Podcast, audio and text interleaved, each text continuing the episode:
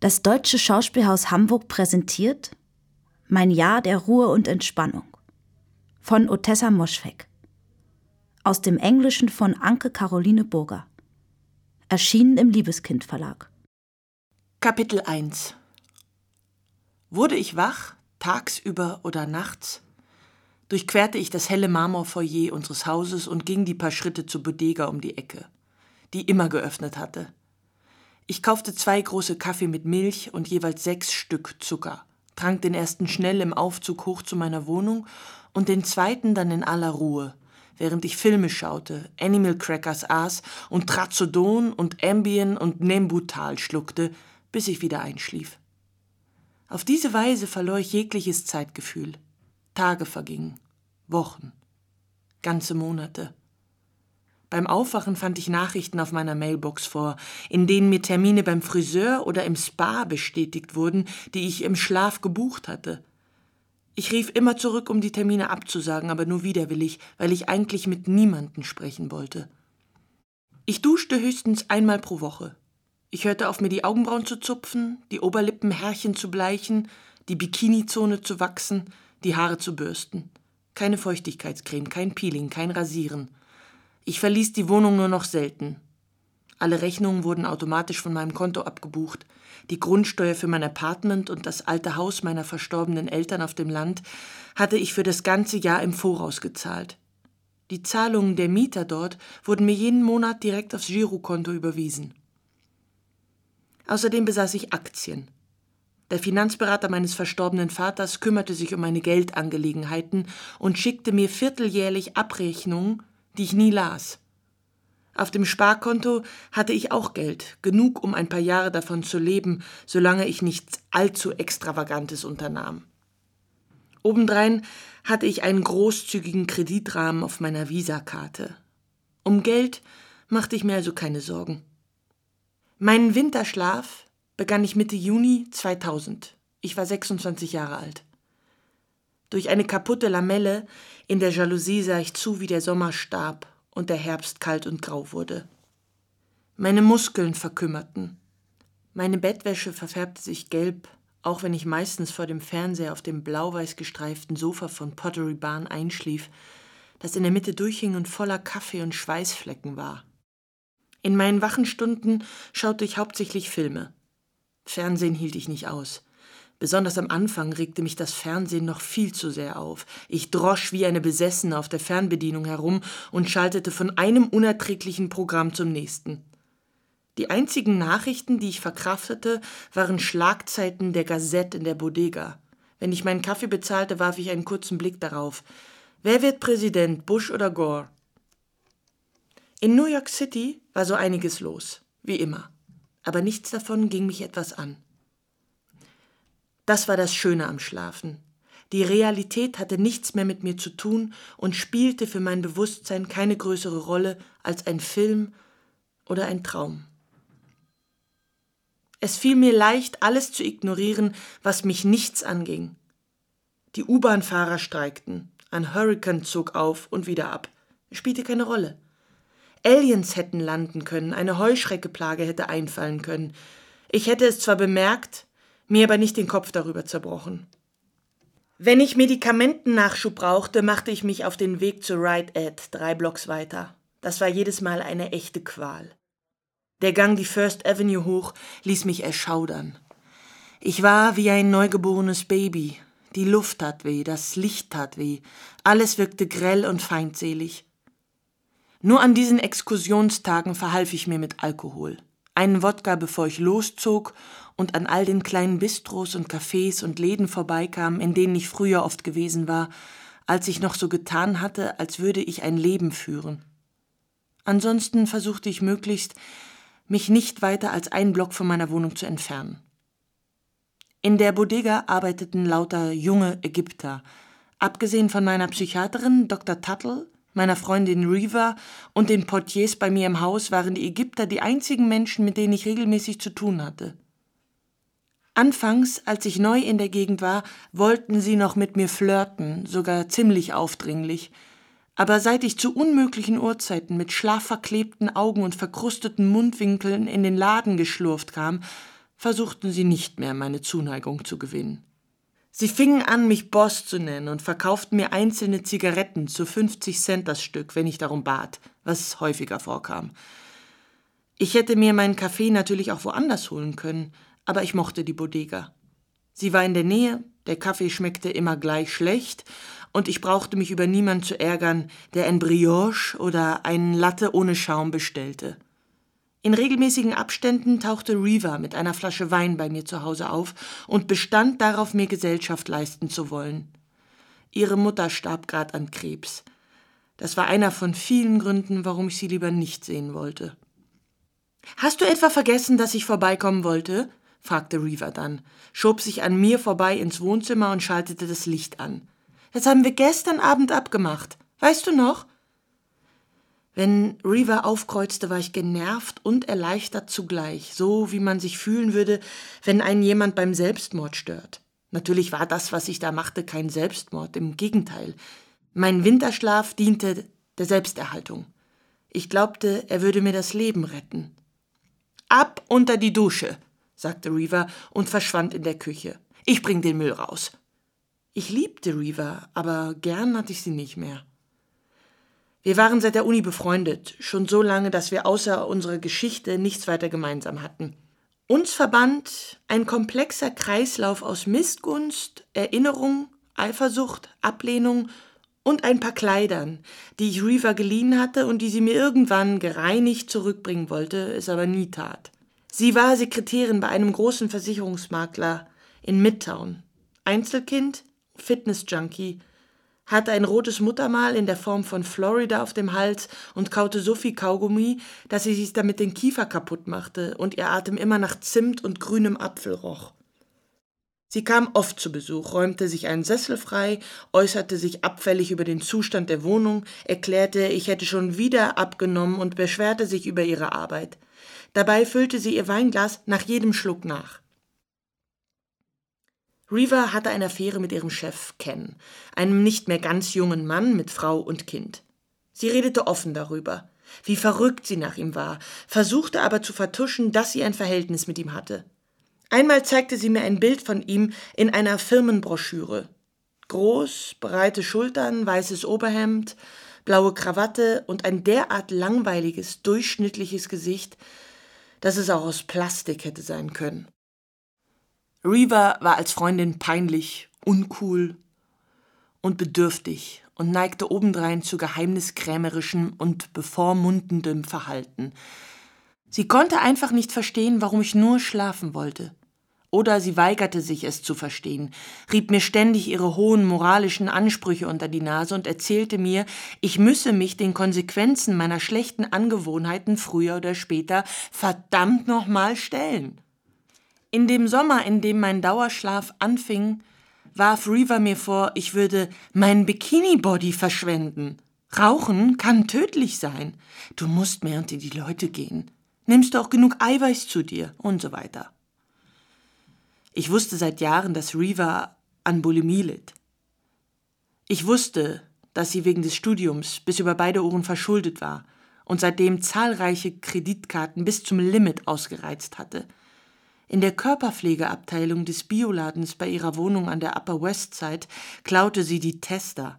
Sie war Sklavin von Äußerlichkeiten und Statussymbolen was in Manhattan natürlich nichts Ungewöhnliches war. Trotzdem regte mich ihre verzweifelte Gier nach Anerkennung auf, und es fiel mir schwer, Respekt vor ihr zu haben. Sie war besessen davon, die richtigen Marken zu tragen, dazuzugehören, nicht aufzufallen. Sie fuhr regelmäßig runter nach Chinatown, um sich die neuesten gefälschten Designerhandtaschen zu besorgen. Neid und Eifersucht versuchte Reva nicht vor mir zu verstecken. Seit wir uns angefreundet hatten, jaulte sie jedes Mal, oh, nicht fair, wenn ich ihr von etwas Gutem erzählte, das mir passiert war. Einmal fragte ich sie, ob ihr Neid vielleicht daher rührte, dass sie Jüdin war und glaubte, als Wasp hätte ich es im Leben leichter. Das hat nichts damit zu tun, dass ich Jüdin bin, antwortete sie, das weiß ich noch genau. Es war zu der Zeit, als wir unseren Uni-Abschluss machten. Ich war unter den Jahrgangsbesten, obwohl ich im vierten Jahr nur etwa bei der Hälfte meiner Seminarstunden anwesend war. Reaver hingegen hatte den GRE komplett versiebt. Das liegt daran, dass ich so fett bin, Dabei war sie überhaupt nicht fett. Sie sah sogar sehr gut aus. Wenn man so viele Medikamente nimmt, sollte man nicht trinken, sagte sie und machte den Wein leer. Ich überließ Reaver die ganze Flasche. An der Uni hatte sie ihre Kneipentouren Therapiesitzung genannt. Ein Whisky Sour konnte sie mit einem einzigen Schluck hinter die Binde kippen. Zwischen den Cocktails warf sie sich Advil ein. Dann vertrüge sie mehr, erklärte sie mir. Wahrscheinlich könne man sie als Alkoholikerin bezeichnen. Aber was mich betraf, hatte sie recht. Ich war tatsächlich auf Drogen. Ich schluckte mindestens ein Dutzend Tabletten am Tag. Aber ich hatte das Gefühl, es verlief in geordneten Bahnen. Alles war voll korrekt. Ich wollte einfach nur schlafen sonst nichts. Ich hatte einen Plan. Ich bin ja kein Junkie oder so. Ich war eingeschnappt. Ich mach einfach mal Pause, mehr nicht. Ein Jahr der Ruhe und Entspannung. Ich hatte Einsamkeit und Sinnlosigkeit selbst gewählt, während Reaver es trotz all ihren Bemühungen einfach nicht geschafft hatte, das zu bekommen, was sie sich wünschte. Mann, Kind, eine tolle Karriere. Insofern vermutete ich, es bereitete Reaver eine gewisse Genugtuung, als ich nur noch schlafen wollte und mich ihrer Hoffnung entsprechend in einen lebensuntüchtigen Waschlappen verwandelte. Ich hatte keine Lust auf dieses Kräftemessen, aber Reaver ging mir ganz prinzipiell auf die Nerven und deswegen kam es öfter zum Streit. Vielleicht ist das wie mit einer Schwester, mit jemandem, der einem so nah ist, dass er einen gnadenlos auf sämtliche Fehler hinweist. Eines Abends schoss ich ein Polaroid von ihr und klemmte es an den Spiegel im Wohnzimmer. Reaver empfand das als liebevolle Geste, dabei sollte mich das Foto eigentlich daran erinnern, wie wenig ich ihre Gesellschaft genoss, falls ich später im Medikamentennebel wieder meinte, sie anrufen zu müssen. Wenn ich irgendwelche Sorgen oder Probleme erwähnte, sagte sie, ich leih dir mein CD-Box-Set, wie man sein Selbstvertrauen aufbaut. Reaver war ein großer Fan von Selbsthilfebüchern und Workshops, bei denen es meistens um eine Mischung aus der neuesten Diät, beruflicher Weiterentwicklung und Beziehungsunfähigkeiten ging, die einem dabei helfen sollten, sein volles Potenzial auszuschöpfen. Alle paar Wochen kam sie mit komplett neuen Lebensweisheiten an. Du musst ein Gespür dafür entwickeln, wenn du müde bist, riet sie mir unter anderem. Wir Frauen überanstrengen uns heutzutage viel zu sehr einem Lifestyle-Tipp aus Ladies, macht das Beste aus eurem Tag. Zufolge sollte man schon am Sonntagabend die Outfits für die ganze Arbeitswoche vorausplanen. Dann gerät man morgens nicht ins Zweifeln. Ich konnte es nicht ausstehen, wenn sie so daherredete. Wahrscheinlich wäre es besser, wenn wir nicht mehr befreundet wären. Ich machte mich auf dem Sofa lang. Ich habe darüber nachgedacht und sehe keinen Grund, warum wir weitermachen sollten. Reaver saß nur da und rieb sich die Oberschenkel. Nach ein oder zwei Minuten des Schweigens sah sie mich an und hielt sich einen Finger unter die Nase. Das tat sie immer, kurz bevor sie in Tränen ausbrach. Es sah aus wie ein Hitlerbärtchen. Ich zog mir den Pullover über den Kopf, biss die Zähne zusammen und versuchte nicht laut aufzulachen, während sie losflennte und sich wieder zu fassen versuchte. Ich bin, ich bin deine beste Freundin, schluchzte sie. Du kannst mich nicht loswerden, das wäre total selbstzerstörerisch. Ich zog den Pullover wieder runter, um meine Zigarette weiter zu rauchen. Sie hüstelte gekünstelt und wedelte den Rauch aus ihrem Gesicht. Dann sah sie mich direkt an, sich mutmachend, Blickkontakt mit dem Feind aufnehmen. Ich sah die Angst in ihren Augen, als starre sie in ein schwarzes Loch, in das sie fallen könnte. Wenigstens streng ich mich an, Versuch mich zu ändern, um das zu erreichen, was ich will, sagte sie. Und was willst du von deinem Leben, außer schlafen? Ich ignorierte ihren Sarkasmus. Ich wollte Künstlerin werden, aber ich habe kein Talent, antwortete ich. Braucht man denn dazu unbedingt Talent? Das war vermutlich das Intelligenteste, was Reaver je zu mir gesagt hatte. Sie stand auf, stöckelte in ihren hochhackigen Schuhen zur Tür zog sie leise hinter sich zu. Eine halbe Stunde später meldete sich Reaver und sprach mir auf die Mailbox, sie habe mir bereits verziehen, dass ich ihr so wehgetan hatte, sie mache sich Sorgen um meine Gesundheit, sie habe mich trotz allem immer noch lieb und würde mich nie im Stich lassen.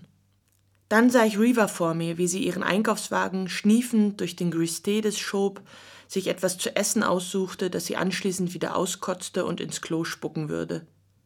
Ihre Treue zu mir war absurd. Das hielt uns zusammen. Du schaffst das, sagte ich zu Reaver, als sie mir von der dritten Runde Chemotherapie ihrer Mutter erzählte. Reiß dich zusammen, meinte ich, als ich hörte, jetzt sei bei ihrer Mutter auch noch ein Hirntumor gefunden worden. Ich weiß nicht genau, ob ein konkretes Ereignis zu meiner Entscheidung führte, Winterschlaf zu halten. Anfangs wollte ich nur ein paar Downer, um meine ewig kritischen Gedanken zu ersticken. Der stetige negative Ansturm in meinem Hirn macht es mir schwer, nicht alles und jeden zu hassen. Ich dachte, das Leben wäre leichter zu ertragen, wenn mein Kopf die Welt um mich herum nicht ganz so schnell verurteilen würde. Meine Besuche bei Dr. Tuttle begannen im Januar 2000. Anfangs war alles noch ganz harmlos. Traurigkeit, Angst und der Wunsch, aus dem Gefängnis meines Körpers und Geistes auszubrechen, verfolgten mich. Dr. Tuttle bestätigte, das sei nichts Außergewöhnliches. Sie war keine gute Ärztin. Ich hatte ihren Namen aus dem Telefonbuch. Als ich Dr. Tuttle kennenlernte, trug sie eine Halskrause aus Schaumstoff wegen eines Taxiunfalls und auf dem Arm hielt sie einen fetten Kater, den sie als meinen Großen vorstellte. Sie zeigte auf kleine gelbe Umschläge im Wartezimmer. Wenn Sie kommen, schreiben Sie Ihren Namen auf einen Umschlag und legen Ihren Scheck gefaltet hinein. Das kommt dann hier rein. Sie klopfte auf eine Holzkiste auf ihrem Schreibtisch, ein Kollektekästchen, wie man es in der Kirche für die Opferkerzen findet. Die Psychologen-Couch im Sprechzimmer war voller Katzenhaare. An einem Ende saß eine Vielzahl antiker Püppchen mit angeschlagenen Porzellangesichtern. Auf ihrem Schreibtisch lagen halbgegessene Müsli-Riegel und ineinander gestapelte Tupperwarencontainer mit Trauben und Melonenstückchen. Ein riesiger, alter Computer stand zwischen weiteren National Geographic Heften. Was führt Sie zu mir? fragte sie. Depression. Sie hatte den Rezeptblock bereits gezückt. Ich hatte mir einen wohldurchdachten Plan zurechtgelegt. Ich wollte lügen. Ich erzählte ihr, ich litte seit einem halben Jahr an Schlafstörungen und klagte über Verzweiflung und Nervosität im Umgang mit anderen. Doch während ich mein einstudiertes Sprüchlein aufsagte, merkte ich, dass es in gewisser Weise stimmte. An Schlaflosigkeit litt ich nicht, aber unglücklich war ich tatsächlich. Ich empfand es als seltsam befreiend, Dr. Tuttle davon zu erzählen. Ich brauche etwas, das mich runterbringt, sagte ich ganz offen. Und ich wäre froh, wenn ich nicht mehr ständig das Bedürfnis hätte, mit anderen Menschen zusammen zu sein. Ich, ich bin mit den Nerven am Ende. Außerdem habe ich keine Eltern mehr. Wahrscheinlich bin ich traumatisiert. Meine Mutter hat sich umgebracht. Wie? wollte Dr. Tuttle wissen. Pulsadern aufgeschnitten, log ich. Interessant. Sie hatte rote, krusselige Haare, Ihre Halskrause war voller Kaffee und Essensflecken und schob ihr die Haut unterm Kinn zusammen. Sie hat ein herabhängendes, faltiges Mopsgesicht und die tief liegenden Augen waren hinter der winzigen Nickelbrille mit den dicken Gläsern kaum zu erkennen. Ich konnte Dr. Tuttle nie richtig in die Augen sehen. Ich vermute, dass sie verrückte Krähenaugen hatte, klein, schwarz und glänzend. Sie schrieb mit einem langen lila Kugelschreiber, an dessen Ende eine lila Feder prangte. Meine Eltern sind beide gestorben, als ich noch an der Uni war, vor ein paar Jahren, fuhr ich fort. Sie musterte mich einen Augenblick lang mit einem seltsam leeren, abgehetzten Ausdruck im Gesicht. Dann wandte sie sich wieder ihrem Rezeptblock zu. Mit Krankenversicherung kann ich gut umgehen, meinte sie nur. Ich weiß, wie man deren Spielchen spielt. Schlafen Sie denn überhaupt? Kaum, antwortete ich. Träume? Nur Albträume. Hab ich mir gedacht. Ausreichend Schlaf ist das A und O. Die meisten Menschen brauchen mindestens 14 Stunden am Tag. Unsere heutige Welt zwingt uns zu einem völlig unnatürlichen Lebensstil. Immer in Eile, immer beschäftigt. Schneller, schneller, schneller. Ach ja, wahrscheinlich arbeiten Sie zu viel. Wie sieht es mit der Nahrungsaufnahme aus? Essen Sie regelmäßig? Irgendwelche Unverträglichkeiten oder Allergien? Als Sie reingekommen sind, musste ich an Farrah Fawcett und Faye Dunaway denken. Sind Sie verwandt? Sie wiegen, aha, ich schätze mal, um die 10 Kilo unter Idealgewicht. Wenn ich endlich wieder schlafen könnte, würde mein Appetit bestimmt auch zurückkommen, sagte ich. Das war gelogen. Ich schlief bereits um die zwölf Stunden pro Nacht von acht bis acht. Ich hoffte auf Tabletten, mit denen ich das gesamte Wochenende verschlafen könnte. Sind Sie sexuell aktiv? Nicht wirklich, antwortete ich. Wohnen Sie in der Nähe eines Atomkraftwerks, einer Hochspannungseinrichtung? Ich wohne an der Upper East Side. Fahren Sie U-Bahn? Zu der Zeit nahm ich noch jeden Tag die U-Bahn zur Arbeit. Eine Menge psychischer Krankheiten werden in öffentlichen Verkehrsmitteln übertragen. Ich habe das Gefühl, dass Ihr Geist zu durchlässig ist. Haben Sie irgendein Hobby? Ich schaue Filme. Wie schön. Sind Sie gegen irgendetwas allergisch? Gegen Erdbeeren. Daraufhin ließ Dr. Tuttle den Stift sinken und starrte nachdenklich vor sich hin. Hm, versuchen Sie es mal mit denen hier. Sie händigte mir eine Handvoll Rezepte aus. Aber holen Sie die nicht alle gleichzeitig bei der Apotheke ab. Wir müssen das nach und nach machen, um keinen Verdacht zu erregen. Steif erhob sie sich, öffnete ein Holzschränkchen und warf eine Reihe von Probepackungen auf den Schreibtisch. Ich tue Ihnen das in eine braune Tüte, das ist diskreter, sagte sie. Holen Sie am Anfang nur das Lithium und das Haldol ab. In Ihrem Fall ist es besser, mit einem Hammer anzufangen. Falls wir dann später zu härteren Mitteln greifen müssen, wundert sich Ihre Versicherung wenigstens nicht. Ich kann Dr. Tuttle ihren schlechten medizinischen Rat nicht zum Vorwurf machen. Immerhin habe ich mich freiwillig in ihrer Behandlung begeben.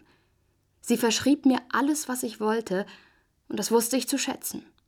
Ich bin mir sicher, dass sie nicht die einzige Quacksalberin der Welt war, aber die Leichtigkeit, mit der ich sie gefunden hatte, und die umgehende Linderung, die ihre Rezepte mir verschafften, überzeugten mich, dass ich es mit einer pharmazeutischen Schamanin zu tun hatte, einer Magierin, einer Medizinfrau.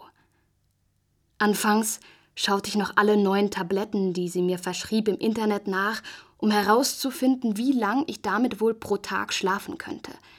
Aber zu viel Recherche raubte ihnen den Zauber.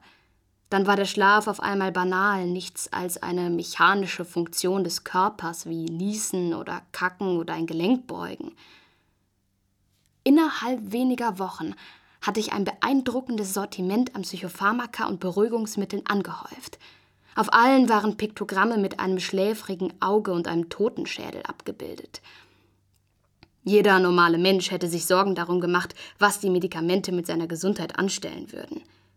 Völlig blauäugig stand ich den möglichen Gefahren aber auch nicht gegenüber. Mein Vater war bei lebendigem Leib vom Krebs aufgefressen worden. Ich hatte meine Mutter hirntot und voller Kanülen im Krankenhaus gesehen. Eine meiner Kindheitsfreundinnen war in der Highschool an Leberversagen gestorben, weil sie zu viel Paracetamol und Hustensaft geschluckt hatte. Natürlich war man als Mensch verletzlich und vergänglich und so weiter, aber ich setzte mein Leben gern aufs Spiel, wenn ich dafür den ganzen Tag lang schlafen und zu einem neuen Menschen werden konnte. Und ich hielt mich für schlau genug, dass ich es vorher merken würde, wenn die Tabletten mich umbrachten. Bevor es soweit kam und mein Herz aussetzte oder mein Gehirn platzte oder blutete oder mich zum Sprung aus dem Fenster im sechsten Stock veranlasste, bekäme ich Albträume voll düsterer Vorahnungen. Da war ich mir sicher. Ich vertraute darauf, dass alles gut werden würde. Hauptsache, ich konnte den ganzen Tag lang schlafen. Meine Wohnung an der East 84th Street hatte ich 1996, ein Jahr nach dem Ende meines Studiums, bezogen. Im Sommer 2000 hatte ich immer noch mit keinem einzigen meiner Nachbarn ein Wort gewechselt. Fast vier Jahre konsequentes Schweigen im Aufzug. Jede Fahrt eine unangenehme Darbietung von hypnotischer Geistesabwesenheit. Die meisten meiner Nachbarn waren kinderlose Ehepaare über 40. Alle hatten gute Jobs und schicke Klamotten. Eine Menge Kamelhaarmäntel und schwarze Aktentaschen. Burberry-Schals und Perlenohrringe. Hin und wieder sah ich auch alleinstehende Frauen meines Alters, die lautstark telefonierend ihre Miniaturpudel ausführten. Sie erinnerten mich an Reva, allerdings mit mehr Geld und weniger Selbsthass. Wir sprechen hier von Yorkville an der Upper East Side. Die Männer fuhren morgens mit dem Taxi zur Arbeit nach Downtown und die Frauen ließen sich mit Botox behandeln, die Brüste liften und die Vagina straffen, damit sie für ihre Männer und Fitnesstrainer schön eng blieben. Das erzählt jedenfalls Reva. Ich hatte gehofft, an der Upper East Side wäre ich vor den Hahnenkämpfen der Kunstszene sicher, die mich bei meiner Arbeit in Chelsea umgaben. Aber als ich nach Uptown zog, befiel auch mich der dort grassierende Schönheitswettbewerbsvirus. Ich ertrug Einläufe und Gesichtsbehandlungen, ließ mir Strähnchen machen, ging in ein überteuertes Fitnessstudio, trieb mich dort im Hammam herum, bis ich blind war, und ging abends in unbequemen Schuhen aus, die mir Füße und Rücken kaputt machten. Hin und wieder lernte ich in der Galerie interessante Männer kennen. Stoßweise überkam es mich, ich schlief mit etlichen von ihnen, ging abends viel aus, dann wieder weniger. Nichts entwickelte sich je in Richtung Liebe. Reva redete oft davon, sie wolle endlich solide werden. Für mich klang das wie ein Todesurteil. Lieber bleibe ich allein, als jemanden zu Hause die kostenlose Prostituierte zu machen, verkündete ich. Hin und wieder regten sich aber doch romantische Bedürfnisse in mir, und die richteten sich auf Trevor, meinen ersten und einzigen Freund und mehrfachen Ex.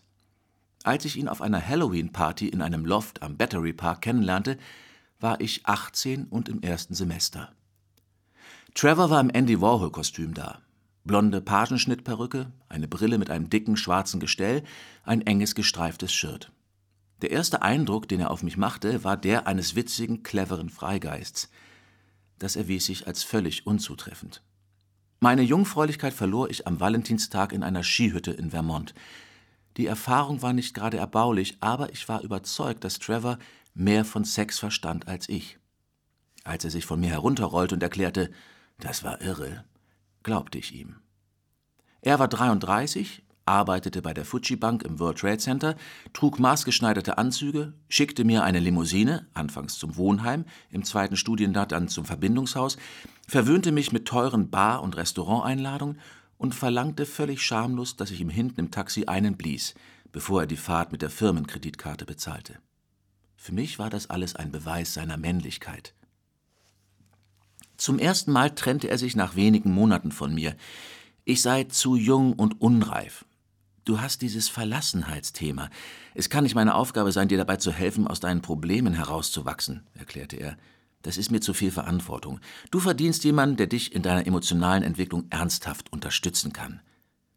Deswegen verbrachte ich den Sommer zu Hause bei meinen Eltern und schlief mit einem Jungen, den ich von der Highschool kannte. Ich gewann ein Stück meiner Selbstachtung zurück, indem ich den Jungen benutzte, ohne irgendetwas für ihn zu empfinden. Am Labor Day, als ich im Verbindungshaus von Delta Gamma einzog, waren Trevor und ich wieder zusammen. Im Lauf der nächsten acht Jahre verlor Trevor in Verhältnissen mit älteren Frauen, das heißt Frauen in seinem Alter, in regelmäßigen Abständen sein Selbstbewusstsein. Dann kam er zum Neustart zu mir zurück. Ich war jederzeit verfügbar. Hin und wieder war ich kurz mit jemandem zusammen, aber einen echten Freund hatte ich außer ihm nie. Und auch Trevor konnte man nur bedingt so nennen. Er wäre mit diesem Titel jedenfalls nicht einverstanden gewesen. Einmal verkündete er, er habe Angst davor, mich zu leidenschaftlich zu ficken, weil er mir nicht das Herz brechen wolle, und deswegen fickte er mich effizient und egoistisch. Und wenn er fertig war, dann stand er auf, sah auf seinen Pager, kämmte sich, gab mir einen Kuss auf die Stirn und ging. Trevor war gepflegt, sportlich, selbstbewusst und mir tausendmal lieber als die Hipster, die mir in der Stadt oder der Galerie begegneten. Bei uns im Fachbereich Kunstgeschichte hat es nur so vor solchen Alternativen gewimmelt. Die waren vielleicht anders als die 0815 Burschenschaftler und langweiligen Strebertypen, aber sie besaßen null Charme und gingen einem mit ihrem intellektuellen Gehabe auf die Nerven. In den Geisteswissenschaften traf man sie überall, und im Hauptfach Kunstgeschichte gab es erst recht kein Entkommen. In der U-Bahn lasen sie Nietzsche oder Proust oder David Foster Wallace und schrieben ihre genialen Gedanken in schwarze Moleskine-Notizbücher. Sie hatten Bierbäuche, dürre Beine, trugen Kapuzenpullis mit Reißverschluss, blaue Marinejacken oder grüne Parkas, New Balance Turnschuhe, Strickmützen, Leinenbeutel, hatten kleine Hände, haarige Knöchel, vielleicht einen auf den schlaffen Bizeps tätowierten Hirschkopf. Sie rauchten selbstgedrehte, putzten sich zu selten die Zähne und gaben 100 Dollar pro Woche für Kaffee aus. Sie kamen mit ihren jüngeren Freundinnen, meist Asiatinnen, in die Ducat-Galerie, wo ich nach dem Uni-Abschluss arbeitete. Am schlimmsten war, dass diese Gestalten auch noch mit der Nummer durchkamen, ihre Unsicherheit als Sensibilität zu verkaufen. Eines Tages würden sie in Museen oder Zeitschriftenredaktionen das Sagen haben und mich nur einstellen, wenn sie meinten, dass ich dafür mit ihnen ins Bett ginge. Auf Partys oder in Bars wurde ich von solchen Männern konsequent ignoriert. Sie waren so in ihre ernsthaften Männergespräche vertieft, dass man meinen sollte, unglaublich wichtige Entscheidungen stünden an, und wenn sie nicht gefällt würden, ginge die Welt unter. Sie wollten einem weismachen, dass sie sich von etwas so Banalem wie Sex nicht ablenken ließen. In Wahrheit hatten sie wahrscheinlich Angst vor weiblichen Geschlechtsorganen, hatten Angst, dass sie eine schöne, rosige Muschi wie meine nicht verstehen würden, schämten sich für ihren Mangel an Sinnlichkeit, fürchteten sich vor ihren eigenen Schwänzen und sich selbst. Und deswegen konzentrierten sie sich vollkommen auf abstrakte Ideen und soffen lieber zu viel, um den Selbsthass zu ertränken, den sie als Weltschmerz bezeichneten. Trevor war wenigstens so konsequent arrogant, dass man ihm seine Angeberei auch wirklich abnahm. Er brauchte sich nicht wie die Hipster vor seinen eigenen Wünschen zu verstecken. Und er wusste, wie man mich manipulierte. Und das bewunderte ich, auch wenn ich ihn noch so sehr dafür hasste. Er meinte, er bevorzuge Brünette. Da kann ich ich selber sein, behauptete er. Blondinen lenken einen zu sehr ab. Deine Schönheit ist im Grunde dein größter Schwachpunkt. An dir ist zu viel Oberfläche. Ich meine das jetzt nicht abwerten, aber es stimmt. Man kommt kaum an das, was hinter deinem Aussehen steckt. Den Job bei der Ducat Galerie, einer von einem ganzen Dutzend Kunstgalerien an der West 21st Street, bekam ich problemlos. Ich hatte weder vor, mich langsam, aber sicher zur Kuratorin hochzuarbeiten, noch hatte ich überhaupt irgendeinen Plan für eine Karriere.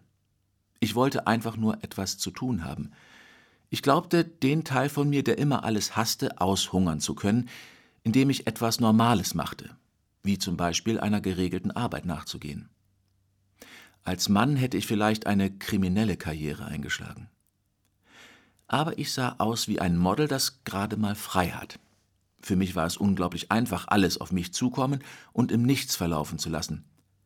Trevor hatte recht mit meinem Schwachpunkt. Mein Äußeres machte mich zur Gefangenen einer Welt, in der Aussehen mehr zählte als alles andere.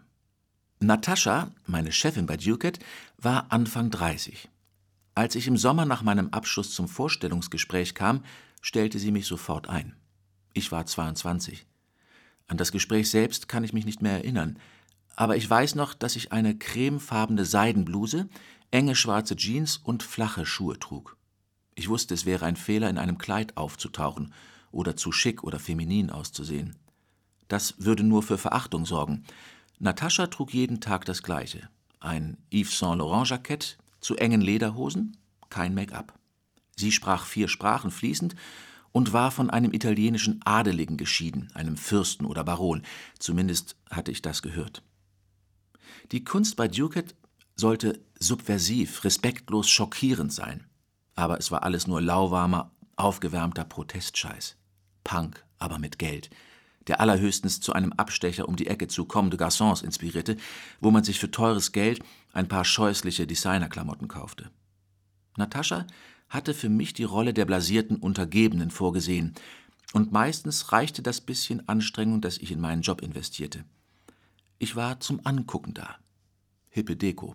Ich war die Tussi, die am Eingang hinterm Tresen saß und einen ignorierte, wenn man die Galerie betrat, die ernst dreinblickende Schöne am Empfang, die coole Avantgarde-Outfits zur Schau trug. Stellte mir jemand eine Frage, sollte ich mich dumm stellen. Immer ausweichend bleiben, nie eine Preisliste aushändigen, Natascha zahlte mir lächerliche 22.000 Dollar im Jahr. Ohne meine Erbschaft hätte ich mir einen besser bezahlten Job suchen und in einer WG in Brooklyn wohnen müssen. Ich hatte Glück, weil ich über das Geld meiner toten Eltern verfügen konnte, aber gleichzeitig war der Gedanke deprimierend. Nataschas Star war Pink Sea, ein pubertär aussehender 23-Jähriger aus Diamond Bar, Kalifornien. Sie hielt ihn für eine gute Investition, weil er asiatisch-amerikanisch und von der Cull Arts geflogen war, als er in seinem Atelier eine Schusswaffe abgefeuert hatte. Er würde der Galerie Prestige bringen. Ich will eine intellektuellere Richtung für die Galerie, erläuterte sie mir. Gefühle gehen momentan nicht mehr. Der Markt verlangt Prozesse, Konzepte und das richtige Branding. Außerdem ist Maskulinität momentan ganz groß. Pinksys Arbeiten waren bei Ducat erstmals im Rahmen der Gruppenausstellung Body of Substance zu sehen. Natascha war besonders stolz auf Body of Substance, weil sie die ausgestellten Künstler, alle unter 25, selbst entdeckt hatte. Sie war überzeugt, dass es ihr Talent fürs Aufspüren junger Genies unter Beweis stellen würde. Mir gefiel nur ein einziges Werk in der ganzen Ausstellung, und das stammte von Ayla Marvasi, einer 19-jährigen Pratt-Studentin. Es bestand aus einem großen weißen Teppich von Crate und Bell mit blutigen Fußabdrücken und einer breiten, blutigen Schmierspur in der Mitte. Es sollte so aussehen, als sei ein blutender Körper darüber geschleift worden. Von Natascha wusste ich, dass das Blut auf dem Teppich Menschenblut war, obwohl es nicht in der Pressemitteilung stand. Offenbar kann man in China alles bestellen: Zähne, Knochen, Körperteile. Der blutverschmierte Teppich sollte 75.000 Dollar kosten. Und dann war da noch Max Welch mit seinen großformatigen Fotos von Schaufensterpuppen in hautfarbenen Stoff gewandet. Max war ein totaler Idiot. Ich vermutete, dass Natascha und er eine Affäre hatten. In der Ecke stand eine kleine Skulptur der Brahams Brothers auf einem niedrigen Podest ein paar Plüschaffen, die aus menschlichem Schamhaar gefertigt waren. Bei beiden Äffchen ragte eine kleine Erektion aus dem Fell, die Penisse waren aus weißem Titan gefertigt und mit Kameras ausgestattet, die die Betrachter in Schritthöhe filmten. Die Bilder wurden auf eine Website hochgeladen. Wenn man die Schrittfotos anschauen wollte, brauchte man ein spezielles Passwort, das 100 Dollar kostete. Die Affen kosteten eine Viertelmillion das Paar. Während meiner Pausen hielt ich ein einstündiges Mittagsschläfchen in der Besenkammer unter der Treppe. Mittagsschlaf machen ist ein ziemlich kindlicher Ausdruck, aber genau das tat ich. Der Grundton meines Nachtschlafs ließ sich nicht vorhersehen und variierte stark. Aber sobald ich mich in die Besenkammer legte, fand ich mich sofort von schwarzem Nichts umgeben, einem unendlichen leeren Weltraum. In diesem Nichts war ich weder glücklich noch verängstigt. Ich hatte keine Visionen. Ich hatte keine Ideen. Wenn ich einen greifbaren Gedanken hatte, horchte ich seinem Klang nach, bis er von der Dunkelheit geschluckt wurde. Eine Reaktion war nicht notwendig. Keine idiotischen Selbstgespräche. Es war sehr friedlich. Eine Lüftung in der Kammer sorgte für einen ständigen Zustrom frischer Luft, die nach dem Waschpulver des Hotels nebenan roch. Es gab nichts zu erledigen, nichts zu kompensieren, weil da einfach nichts war. Fertig. Und dennoch war mir das Nichts bewusst. Irgendwie schien ich im Schlaf wach zu sein. Es war ein wunderbares Gefühl. Fast wie Glück. Aber aus diesem Schlaf wieder aufzuwachen war eine Qual. Mein Leben zog in der unangenehmsten Art und Weise vor meinem inneren Auge an mir vorbei. Mein Kopf füllte sich wieder mit den ganzen langweiligen Erinnerungen, mit sämtlichen banalen Details, die mich an den Punkt gebracht hatten, an dem ich jetzt war. Ich versuchte, mich an etwas anderes zu erinnern. Eine bessere, glücklichere Version vielleicht. Oder einfach nur ein ähnlich langweiliges, aber anderes Leben, das wenigstens in seinen Abweichungen unterhaltsam wäre. Aber es klappte nie. Ich war immer wieder nur ich. Manchmal wachte ich mit tränenverschmiertem Gesicht auf. Die Tränen kamen nur, wenn der Wecker an meinem Handy losging und ich aus diesem Nichts gerissen wurde. Dann musste ich mich die Treppe hochschleppen, mir einen Kaffee aus der Teeküche holen und den Schlaf aus den verkrusteten Augenwinkeln reiben. Es dauerte immer eine Weile, bis ich mich wieder an das grelle Licht der Leuchtstoffröhren gewöhnt hatte. Im März 2000 kam ich nach meinem Besuch im endlosen Abgrund der Besenkammer zurück an meinen Platz und fand eine Notiz von Natascha vor, die den Weg zu meiner Entlassung ebnen sollte. Schlafen kannst du zu Hause, hier wird gearbeitet, stand da. Ich konnte es ihr nicht verdenken, dass sie mich rausschmeißen wollte. Zu diesem Zeitpunkt hielt ich schon seit fast einem Jahr Mittagsschlaf in der Besenkammer. Seit ein paar Monaten zog ich mich für die Arbeit schon nicht mehr anständig an. Ich hockte in einem Kapuzenpulli hinter dem Tresen, drei Tage alte Wimperntusche um die Augen verschmiert. Ich verlegte Sachen, ich brachte alles durcheinander. Ich erledigte meine Arbeit miserabel. Manchmal nahm ich mir etwas vor und merkte dann, wie ich genau das Gegenteil machte. Ich verursachte Chaos. Die Praktikantinnen versuchten, mich wieder zur Pflicht zu rufen und erinnerten mich daran, was ich ihnen aufgetragen hatte. Ein paar Latte wurden verschüttet. Kunststudenten fassten Gemälde an und ordneten einmal sogar unbemerkt die zersplitterten CD-Hüllen in einer Jared Harvey-Installation neu, sodass sie das Wort Stümper bildeten. Als es mir auffiel, mischte ich die Kunststoffscherben einfach einmal gut durch und keiner kriegte was mit. Aber als sich eines Nachmittags eine Obdachlose im hinteren Ausstellungsraum häuslich niederließ, bekam Natascha doch Wind davon. Ich hatte keinen Schimmer, wie lange die Frau schon da war. Vielleicht dachten die Besucher, sie wäre Teil der Ausstellung. Am Ende musste ich ihr 50 Dollar aus der Portokasse geben, damit sie abhaute. Nataschas Ärger brach sich Bahn. Wenn Leute hier reinkommen, bist du mein Aushängeschild. Du vertrittst mich. Weißt du überhaupt, dass Arthur Schilling letzte Woche hier war? Er hat mich gerade angerufen. Bestimmt dachte sie, dass ich auf Drogen war. Äh, wer? Mein Gott, guck dir die Besucherliste gefälligst an. Prägt ihr die Fotos ein, motzte sie. Wo ist die Packliste für Earl? Und so weiter und so fort. In diesem Frühjahr zeigte die Galerie Pinksys erste Einzelausstellung Wow Wow Wow. Und Natascha nahm jedes Detail unglaublich ernst. Wahrscheinlich hätte sie mich viel früher vor die Tür gesetzt, wenn sie nicht so beschäftigt gewesen wäre. Ich tat immer interessiert und verbarg mein Grauen, wenn Natascha von Pink Seas Hunden redete. Für die bevorstehende Ausstellung hatte er eine ganze Kollektion reinrassiger Hunde ausgestopft. Einen Pudel, einen Zwergspitz, einen Scottish Terrier, einen schwarzen Labrador, einen Dackel, sogar einen kleinen sibirischen Husky-Welpen. Während des Aufbaus hörte ich, wie eine der Praktikantinnen mit dem Elektriker flüsterte.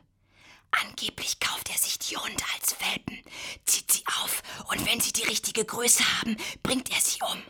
Dafür sperrt er sie in einen Kühlraum, weil das die tierfreundlichste Art der Einschläferung ist. Und außerdem verändert sich das Aussehen des Hundes dann nicht. Wenn die Hunde wieder auftauen, kann er sie in die von ihm gewünschte Haltung bringen. Warum vergiftet er die Viecher nicht einfach? Oder bricht ihnen das Genick? Ich hatte das Gefühl, dass an dem Gerücht was dran war. Am Tag der Vernissage meldete ich mich krank. Natascha schien es egal zu sein. Sie setzte Angelika an die Rezeption. Sie war ein magersüchtiger Grufti und studierte an der NYU. Die Ausstellung war ein brutaler Erfolg. Ein Kritiker schrieb, sie sei grausam witzig, Anderswo hieß es, Pinksy stehe für das Ende des Sakralen in der Kunst. Ein verwöhnter Bengel, der mal so richtig aufs Establishment scheißt. Mitunter wird er schon als der nächste Marcel Duchamp gehandelt. Aber wird er diesem Ruf auch wirklich gerecht? Keine Ahnung, warum ich den Job nicht einfach hinschmiss. Ich brauchte das Geld nicht. Als Natascha mich im Juni endlich aus der Schweiz anrief und rauswarf, war ich erleichtert. Offensichtlich hatte ich bei der Versendung des Pressematerials für die Art Basel Mist gebaut. Nur so der Neugierde halber, auf was bist du eigentlich? wollte sie wissen. Ich bin einfach nur schrecklich müde. Bist du krank? Nein, erwiderte ich. Es wäre mir lieb, wenn du noch bleiben könntest, bis ich wieder da bin. In der Zwischenzeit könntest du Angelika einarbeiten, ihr das Ablagesystem zeigen und das, äh, was du, wenn überhaupt, am Computer gemacht hast. Ich legte auf, schluckte eine Handvoll Benadryl, ging in die Besenkammer und schlief ein. Süßer Schlaf. Nichts bereitete mir so viel Freude, schenkte mir so viel Freiheit und gab mir die Macht, geschützt vor dem Elend meines Bewusstseins zu fühlen, zu denken, zu träumen. Ich litt nicht an Schlafsucht. Ungewollt nickte ich nie ein. Ich schlief einfach für mein Leben gern. Ich war somnophil. Ich hatte schon immer gern geschlafen. Es war das, was meine Mutter und ich am liebsten zusammen machten, als ich noch klein war. Sie war nicht die Art Mutter gewesen, die sich mit mir hinsetzte und mir beim Malen zusah oder mir vorlas oder etwas mit mir spielte. Mit mir im Park spazieren ging oder Brownies backte. Schlummernd verstanden wir uns am besten. Aufgrund irgendeines unausgesprochenen Konflikts mit meinem Vater durfte ich ab der dritten Klasse bei meiner Mutter im Bett schlafen. Sie könne mich morgens leichter aufwecken, meinte sie, wenn sie nicht über den Flur zu gehen brauche. In dem Schuljahr hatte ich 37 Einträge wegen zu spätkommens und 24 Fehltage. 37 Mal wachten meine Mutter und ich hundemüde morgens um sieben auf, versuchten aufzustehen, schafften es nicht und schliefen wieder ein, während auf dem kleinen Fernseher neben dem Bett Zeichentrickserien liefen. Ein paar Stunden später wurden wir dann wach. Jalousien zugezogen, überzählige Kissen auf dem groben, beigefarbenen Teppich verteilt, zogen uns benommen an und stiegen ins Auto. Ich weiß noch, wie sie sich mit einer Hand das Auge offen hielt und mit der anderen steuerte. Ich habe mich oft gefragt, auf was sie in dem Jahr wohl war und ob sie mir auch was davon in den Tee getan hatte. 24 Mal verschliefen wir komplett, und wenn wir nach zwölf endlich aufstanden, war es für die Schule längst zu spät. Ich futterte den ganzen Tag Cornflakes, las oder schaute fern. Meine Mutter rauchte, telefonierte, ging der Haushälterin aus dem Weg, verschwand mit einer Flasche Wein im Elternschlafzimmer, ließ sich ein Schaumbad ein und las Danielle Steele oder Better Homes and Gardens. In diesem Jahr schlief mein Vater im Arbeitszimmer auf dem Sofa. Für mich war er eine Person ohne Bedeutung, ein Fremder, der im Haus mit den beiden unbekannten Frauen, die er niemals verstehen würde, mechanisch seine Rolle spielte. Jede Nacht ließ er ein Alka-Seltzer in ein Glas Wasser fallen. Ich stand daneben, während die Tablette sich auflöste und lauschte dem Sprudeln, das weiß ich noch, während er die Rückenpolster vom Sofa nahm und schweigend in der Ecke aufstapelte.